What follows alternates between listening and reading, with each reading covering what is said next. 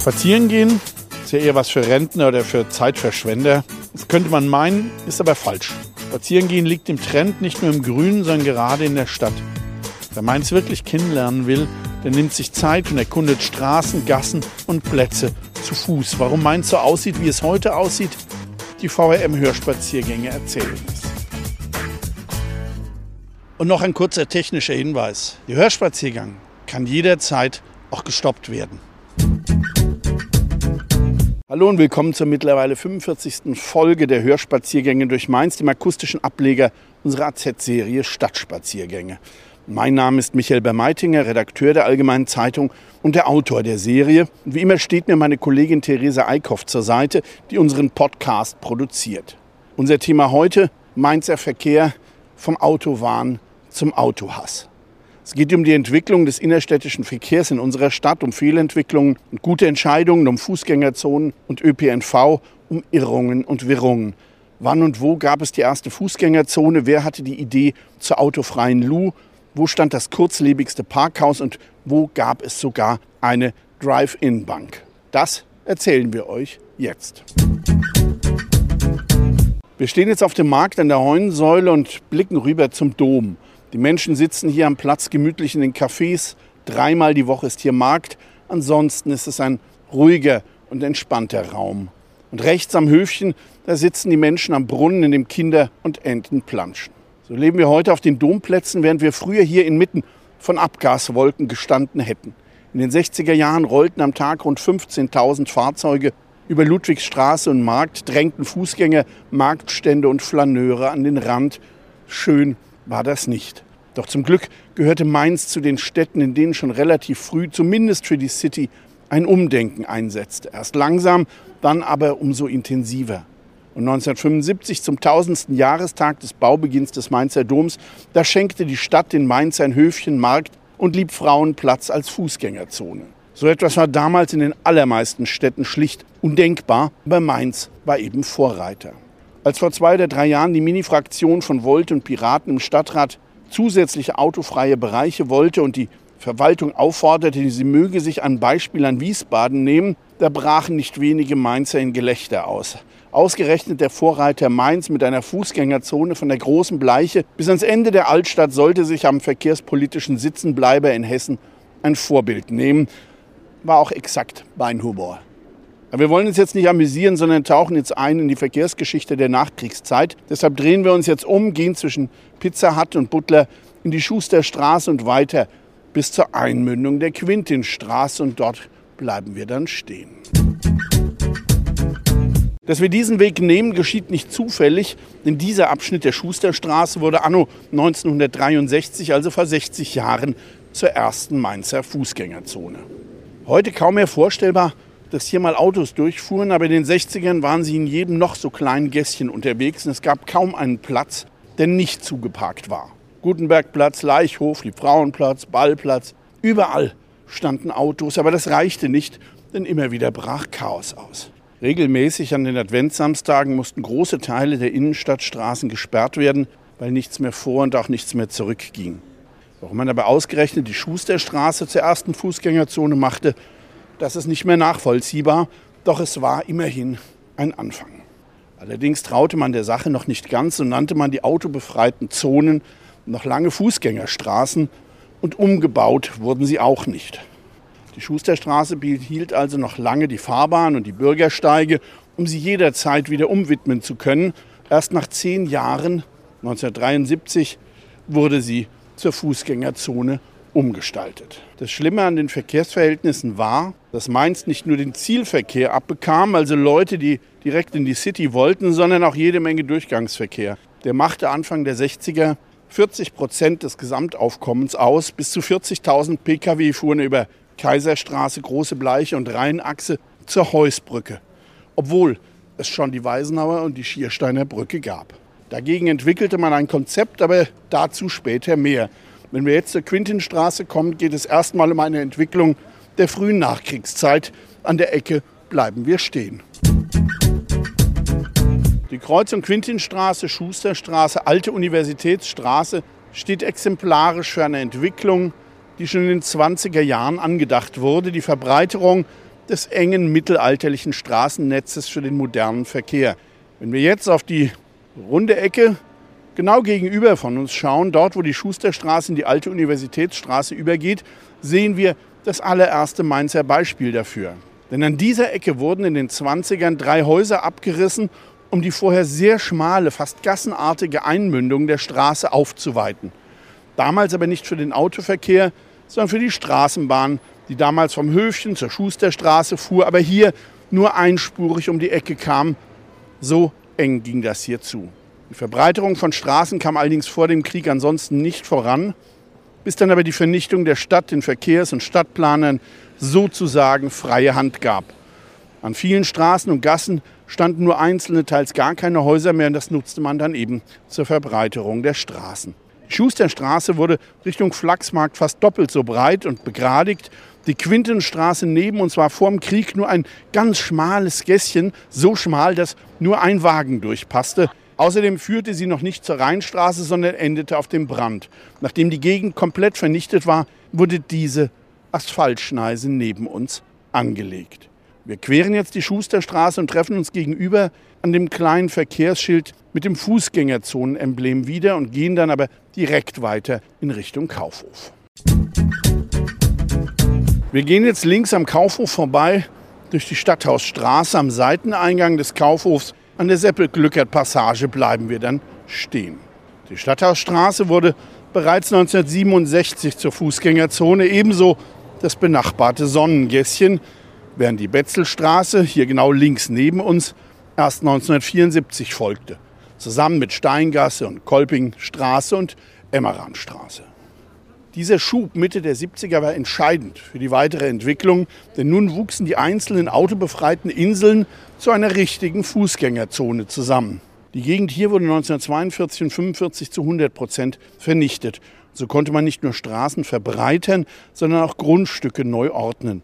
Als der Kaufhof 1950 seinen Wiederaufbau anging, da wollte er ein größeres Grundstück, also wurde kurzerhand die Stadthausstraße, die früher senkrecht auf die Schusterstraße zulief, 25 Meter nach rechts verschwenkt, bis sie mit der Betzelstraße zusammenlief. So erhielt der Kaufhof ein viel größeres Grundstück.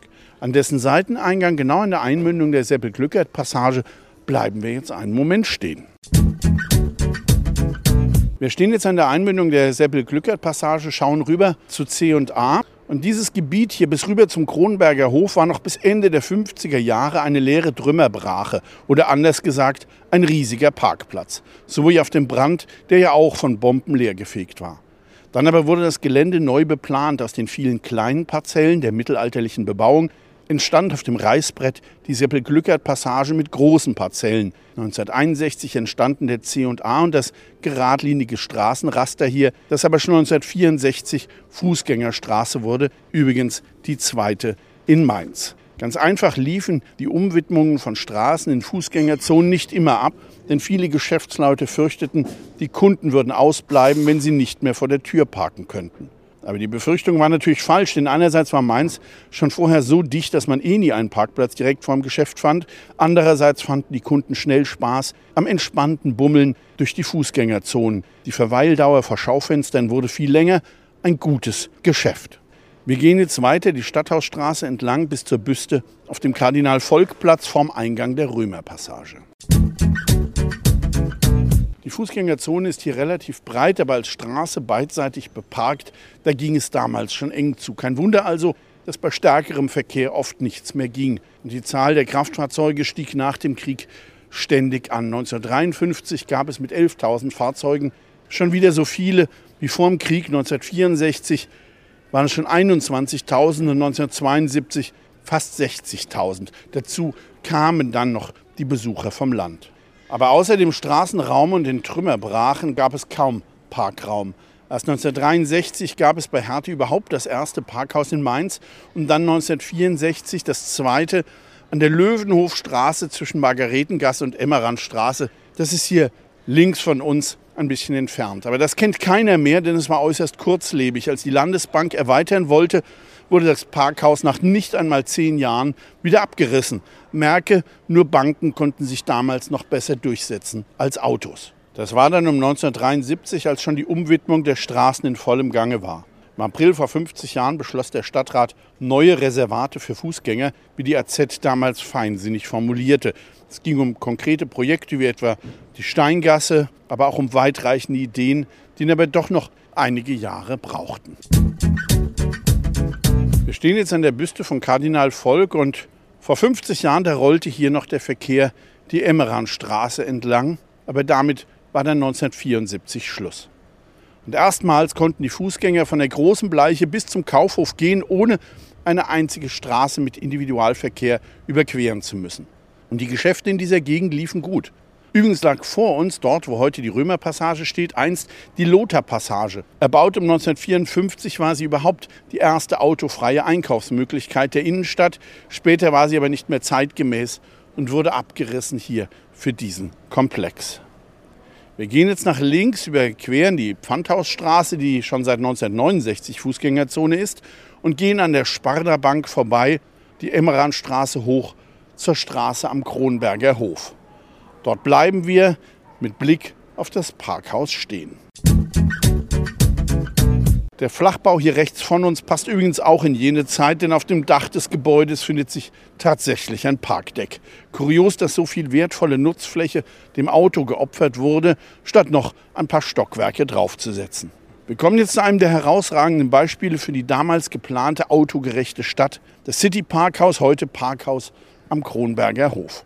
Dazu passt auch der seltsam funktionslose Platzraum davor, sinnlos vergeudete Fläche. Aber so waren die Zeiten eben Ende der 50er, Anfang der 60er Jahre, als man noch glaubte, dass die Stadt dem Auto untertan sein müsse und der Mensch erst als Autofahrer ernst genommen wurde. Vorm Krieg führte vor uns nur ein schmales Gässchen nach links rüber zur Betzel und zur Fußstraße. Doch das Gassenidyll brannte schon 1942 fast komplett ab und der Angriff vom 27. Februar 1945 planierte dann den Rest. Wir bleiben jetzt mit Blick auf das Parkhaus stehen. Der letzte Rest des alten Mainz in den 50ern hier am Platz war hinten links dort, wo heute die Einfahrt zum Parkhaus ist. Das war die Ruine des alten Gymnasiums, viele hundert Jahre alt. Viele Mainzer hätten es gern gesehen, wenn der historische Kronberger Hof mit der jahrhundertelangen Geschichte wieder aufgebaut worden wäre, aber die Autolobby war stärker. Die Ruine wurde abgeräumt und der Beton wuchs in die Höhe. Aber es war nicht einfach nur ein Parkhaus, das hier entstand. Oben über der Betonspindel war früher ein rundes chinesisches Restaurant. Daneben oben auf dem Dach war das City Bowling. Man konnte praktisch mit dem Auto fast an die Bowlingbahn fahren. Und als Gipfel der Autofreundlichkeit war unten im Erdgeschoss eine Sparkassenfiliale mit eigenem Autoschalter, also ein Drive-In-Kreditinstitut. 2003 brannten das Restaurant und das City Bowling oben auf dem Dach ab. Danach wurde das Parkhaus aufgestockt. Wir queren jetzt die Straße und ab der Litfaßsäule an der Parkhausecke gegenüber geht es weiter. Wir gehen weiter die Emmeranstraße entlang bis zur großen Langgasse und bleiben dort wieder stehen. Auch wenn die Parkhausoptik immer noch erschreckt und auch der Platz davor öd und ziemlich funktionsfrei ist, so sind die Parkhäuser doch unverzichtbar für eine funktionierende City. Gerade weil die Stadt ja mehr und mehr Straßenparkplätze einkassiert, werden die Parkhäuser dringend benötigt, um die Stadt auch für Menschen attraktiv zu halten, die nicht in Neustadt, Altstadt und Oberstadt wohnen. Und sie muss auch für Bürgerinnen und Bürger erreichbar sein, die nicht mehr so fit sind. Nur die wenigsten Älteren können bei Wind und Wetter aus Finden oder Marienborn mit dem Rad in die Stadt fahren. Nicht für alle ist der ÖPNV gut nutzbar und Kunden von außerhalb bleiben schlicht weg, wenn sie mit dem Auto keinen Platz finden. Diese Kunden wandern dann ab zu den großen Einkaufszentren nach Ingelheim oder bei Frankfurt, wo sie auch mit dem Auto willkommen sind. Der Einzelhandel kann davon ein trauriges Lied singen. Allein beim Umbau der Langgasse und der hier angrenzenden Straßen sind in den letzten Jahren um die 150 Parkplätze gestrichen worden. Dass dieser Rückbau aber nicht nur Nachteile, sondern durchaus auch Vorteile hat, das werden wir gleich sehen, wenn wir die Langgasse erreichen und dort dann ein bisschen herumschlendern. Wir bleiben jetzt an der Langgasse an dem Verkehrskreisel stehen. Wir stehen jetzt an der Langgasse und damit an einem Relikt der autogerechten Stadt, der sogenannten Altstadttangente. Die Planung stammt vom Anfang der 60er Jahre und sah insgesamt drei Straßenringe vor, die die Innenstadt vom Durchgangsverkehr entlasten sollten. Ich versuche diese Pläne mal kurz zu fassen. Ein Ring führte weit vor der Stadt um Mainz herum. Das ist der heutige Mainzer Autobahnring. Dann sollte die Innenstadt Tangente Schiersteiner und Weisenauer Brücke verbinden. Sie ging über die Hochstraße, dann hinter dem Bahnhof entlang, sollte in einem Tunnel die Parks unterqueren und vierspurig den Eisgrubweg hinunter in die Altstadt führen. Genauer gesagt zur Altstadttangente. Und an dieser Altstadttangente, sozusagen am ersten Abschnitt, stehen wir jetzt. Die große Langgasse war nur der erste vierspurige Teil. Dann sollte es schnellstraßenartig weitergehen mit einem großen Durchbruch mitten durch den Weihergarten. Ein gewaltiges Straßenkreuz vom Eisgrub bis zum Graben und vom Rochus bis zum Sinistar sollten Innenstadt und Altstadt-Tangente zusammenführen. Auf einer stelzen Straße im Rhein sollte es bis zur Weisenauer Brücke gehen. Ein Horrortrip? Klar. Aber erst ging Ende der 60er das Geld aus und dann setzte endlich das Umdenken ein. Die Innenstadt-Tangente endete bereits am Binger Schlag. Die Altstadt-Tangente wurde nur in total abgespeckter Form gebaut. Und vor ein paar Jahren wurde diese hässliche Rollbahn hier umgebaut. Gut so. Dass man leider vergessen hat, Fahrradspuren einzurichten, ist vielleicht nicht ganz so schwer zu nehmen, weil mit Tempo 20 rollt der Verkehr hier ganz gemütlich, dass man sich auch als Radfahrer oder als Fahrer eines E-Rollers eigentlich gut im Straßenraum zurechtfindet. Wir gehen jetzt links bis zur Insel. Das ist der Platz, der sich etwa nach 150 Metern links öffnet und dort bleiben wir dann stehen. Vorm Umbau ging es ja also vierspurig durch und es war kein Spaß, die Langgasse zu überqueren. Jetzt geht es hier gemächlich zu, wie gesagt, mit Tempo 20 oder ein bisschen mehr. Und irgendwie scheint es durch Kreisel und andere bauliche Maßnahmen auch die Autofahrer nur wenig zu stören. Mich auf jeden Fall nicht. Und die Fußgänger sind auch ganz entspannt. Und wie gesagt, auch für die Radfahrer geht es ganz kommod zu. Und eines darf man bei den Umbauten und der Beruhigung des Verkehrs auch nicht vergessen. Jeder, der mit seinem Auto in die Stadt kommt, ist nach dem Aussteigen ein Fußgänger, ein Passant, ein Flaneur und freut sich über ruhige Plätze, wo er bummeln oder einen Kaffee trinken kann. Und zu so einem Platz kommen wir jetzt gleich zur Insel. Vor dem Krieg ein kleines Idyll und nebenbei auch der Gründungsort von Mainz 05. Damals endete die schmale Langgasse an der Ecke, wo wir eben noch gestanden haben, teilte sich dann auf in mehrere Gässchen, die teils in den damaligen Platz hier mündeten, in die Insel. Es war ein intimer, geschlossener, kleiner Platz, von dem auch wieder nur Gassen weiterführten. Was nach dem Krieg mit der Änderung der Straßen davon übrig blieb, ist eine seitliche Straßenerweiterung, sozusagen ein halber Platz. Wenn wir den nun erreichen, bleiben wir in der Höhe der Spielgeräte stehen. Die Insel war nach dem Krieg leergefegt. Kein Haus stand mehr hier, auch nicht an der Langgasse.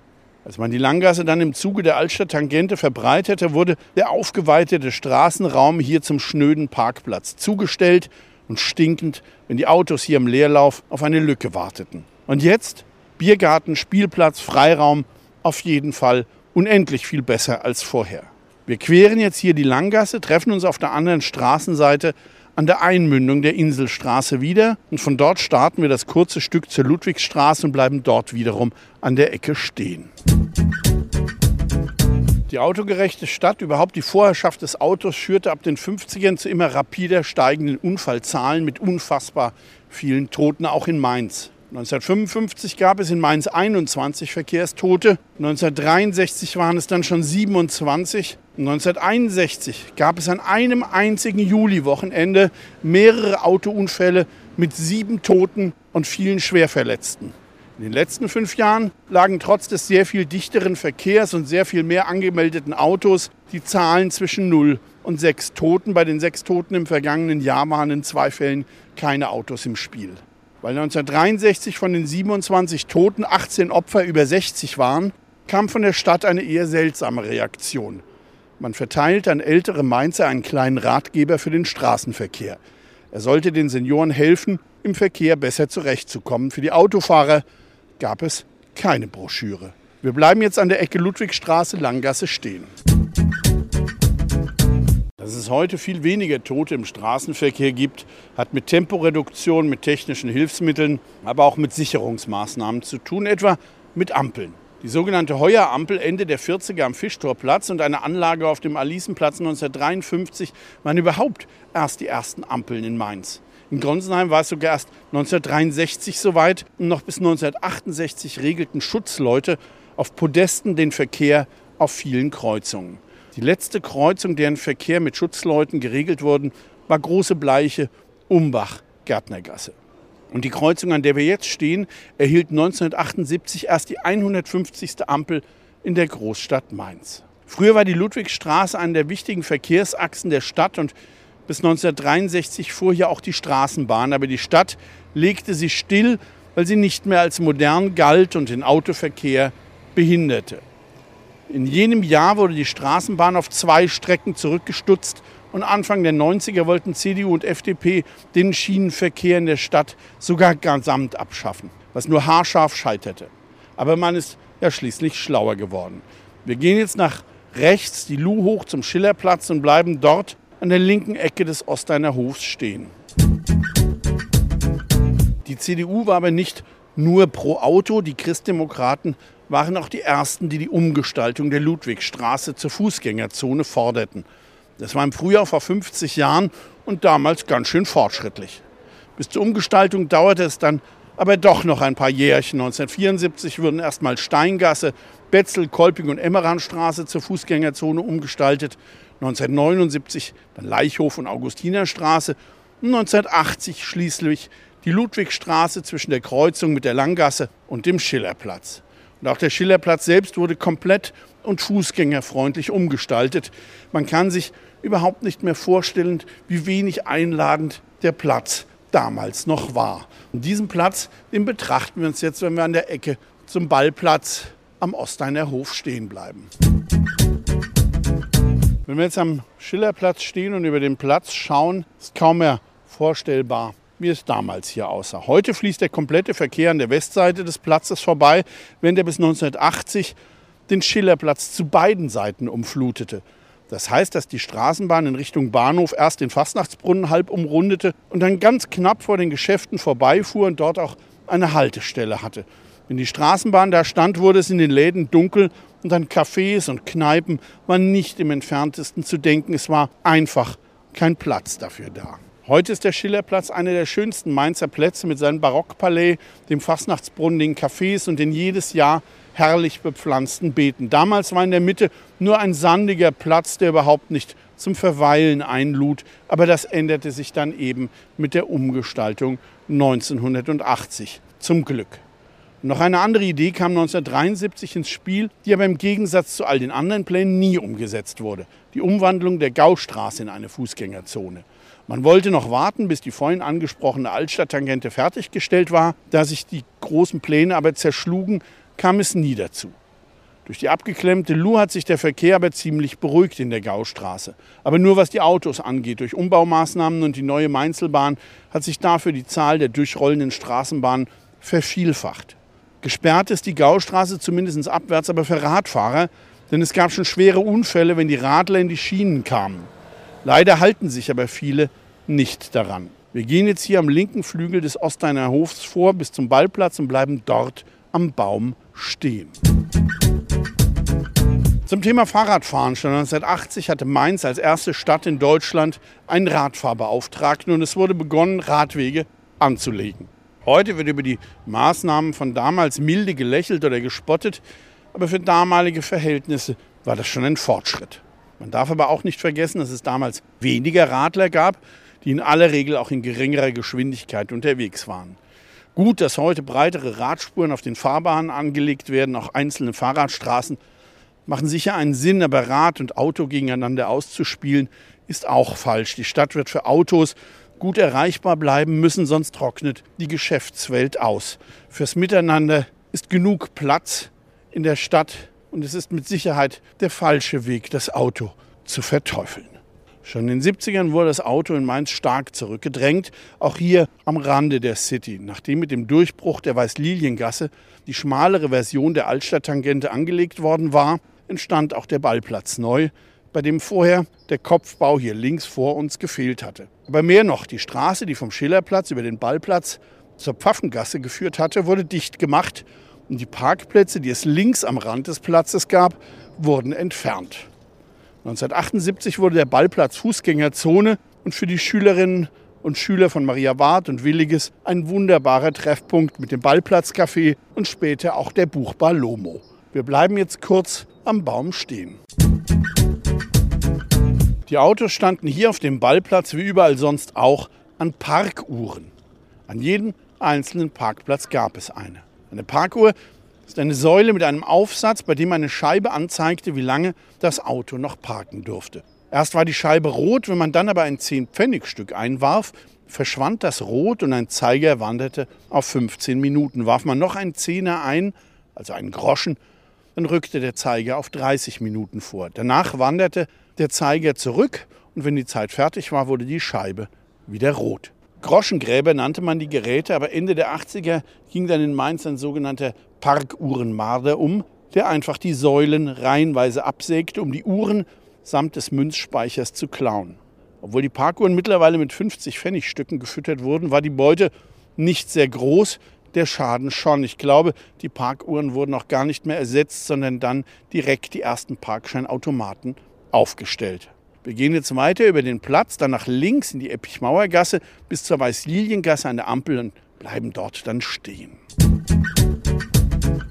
Trotz der Parkuhren herrschte in Mainz damals beim Parken die pure Anarchie. Jeder stellte sich hin, wo es gerade passte, bis Anfang 1972 vier Damen den Dienst aufnahmen, die ersten Politessen.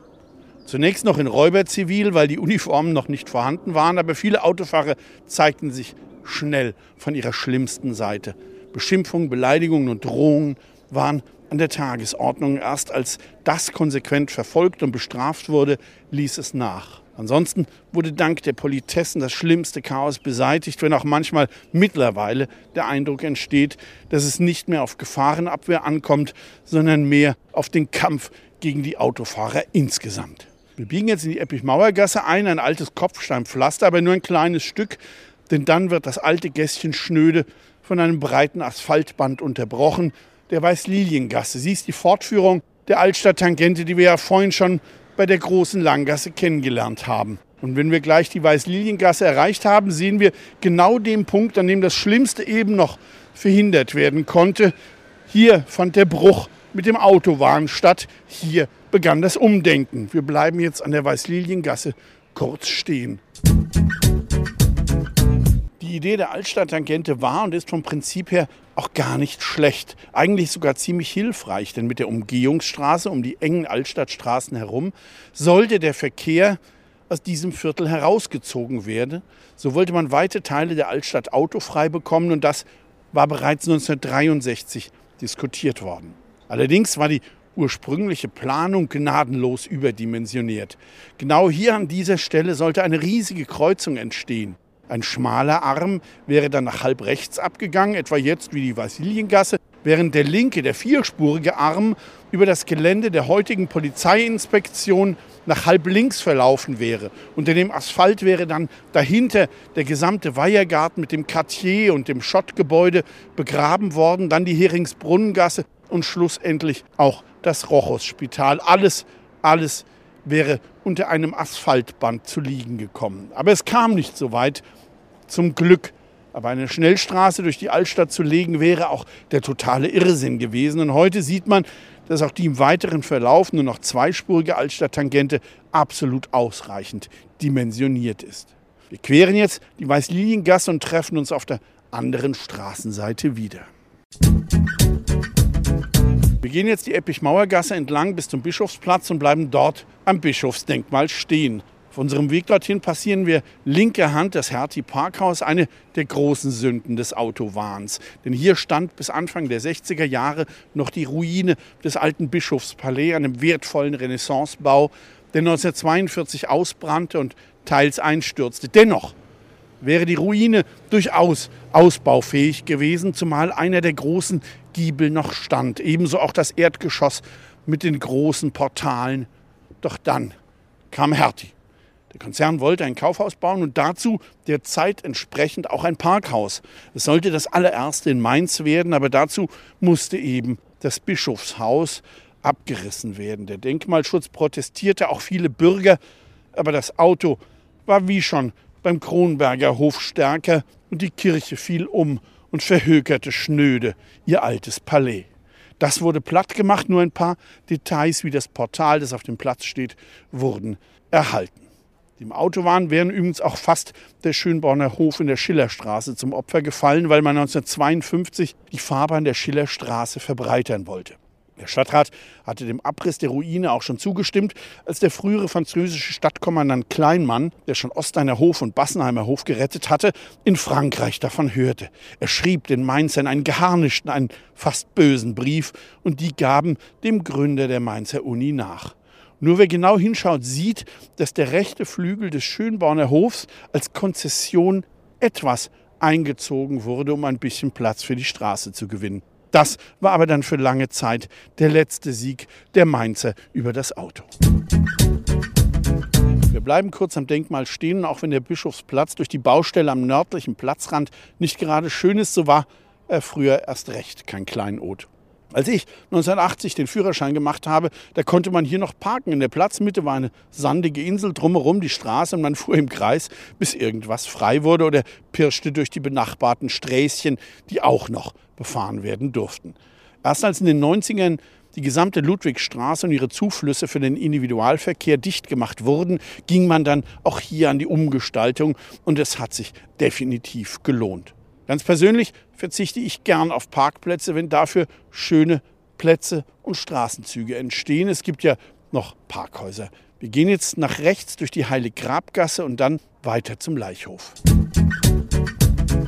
Hier am Anfang ist die Heilig-Grabgasse noch normal breit, aber wenn Sie dort, wo wir dann geradeaus zum Leichhof gehen, nach rechts um die Kurve biegt, da wird sie sehr schmal. Kaum zu glauben, dass dort Autos durchfuhren, aber ich habe davon Bilder aus den 60er Jahren. Die Erklärung ist, dass Autos damals noch erheblich schmaler waren, als sie es heute sind. Gutes Beispiel ist der VW Golf, der bei seiner Einführung 1974 noch 1,61 Meter breit war und seither um 18 Zentimeter in die Breite gegangen ist und auch einen halben Meter länger wurde. Der Mini ist sogar um 33 Zentimeter breiter geworden und damit heute gar nicht mehr so mini von SUV gar nicht zu reden. Das erklärt, dass manche Parktasche gerade in älteren Parkhäusern heute etwas schmal ist. Ebenso die Garagen hier links neben uns. Diese Garagen im Erdgeschoss waren ein Trend in den 60er Jahren, als langsam klar wurde, dass innerstädtischer Parkraum knapp werden würde. Auf Dauer war den Bauherren der Verlust an vermietbarer Wohnfläche dann aber doch zu teuer und wer immer konnte, baute seine Häuser dann gleich mit einer Tiefgarage. Wir gehen jetzt den schmalen Durchgang zum Leichhof und bleiben dort direkt an dem Baum stehen.